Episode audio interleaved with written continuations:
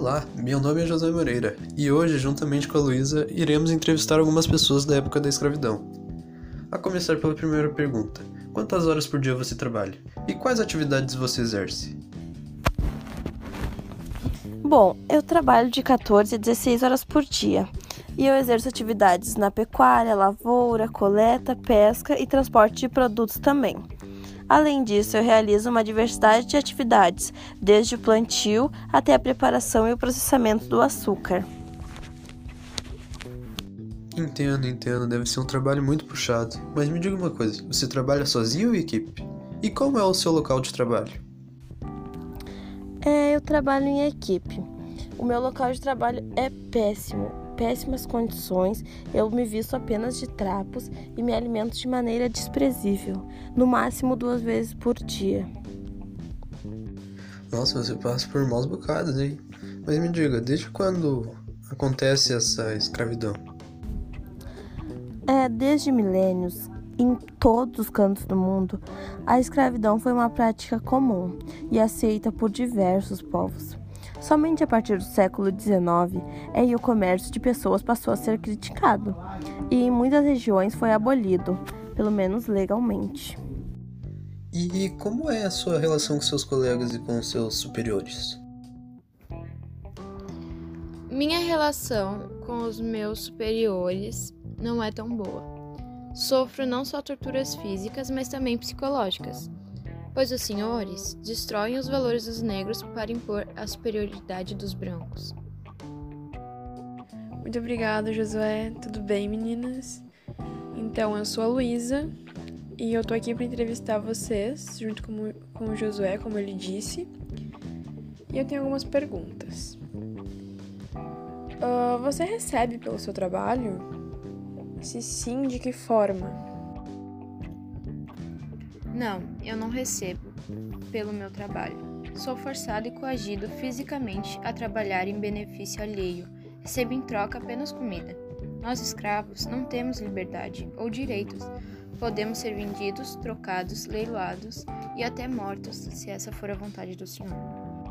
Isso é realmente muito triste. Eu não fazia ideia de que era tão difícil. Sinto muito por terem vivido estes momentos. Bom, como era a vida dos escravos antigamente? Antigamente existiam escravos que trabalhavam no campo, nas residências e nas cidades.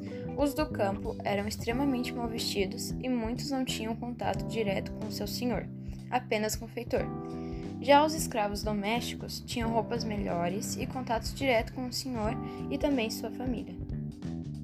E você sabe me dizer quais foram os primeiros povos a serem escravizados?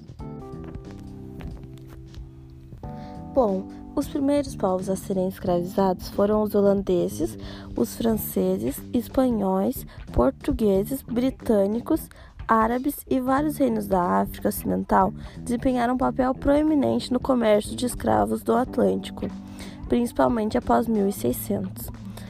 Além disso, a República de Ragusa tornou-se o primeiro país europeu a proibir o tráfico de escravos, isso em 1416. É muito interessante porque assim conseguimos ver que pessoas de vários lugares foram escravizadas, né? Começou há muito tempo atrás. Mas me diz, para a senhorita, o que é ser um escravo?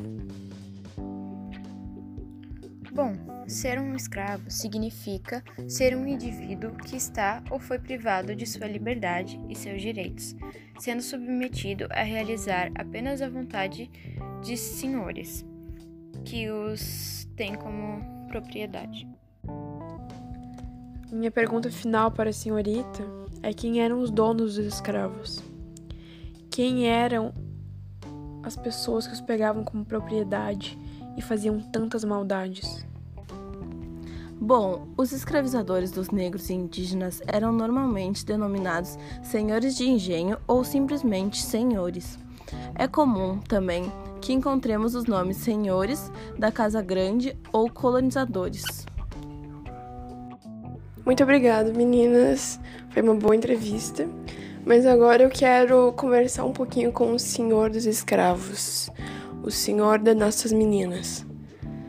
Eu queria saber como era a sua relação, como o senhor se sentia diante dos seus escravos. Meus escravos, eles não valem de muita coisa, a mão de obra deles é barata. E dá para vendê-los, dá para comprá-los, para mim é uma boa mão de obra e compensa muito. Chega ao fim nosso primeiro episódio do podcast Frida. Muito, muito obrigada a todos que participaram, seja como ouvinte ou como entrevistado. Muito obrigado ao meu querido amigo Josué, que esteve presente comigo hoje. Espero que vocês tenham gostado e fiquem ligados para o próximo episódio que sai logo. Teremos novos entrevistados com assuntos que eu tenho certeza que todos irão gostar. Bom dia, boa tarde, boa noite, boa semana, muito obrigada.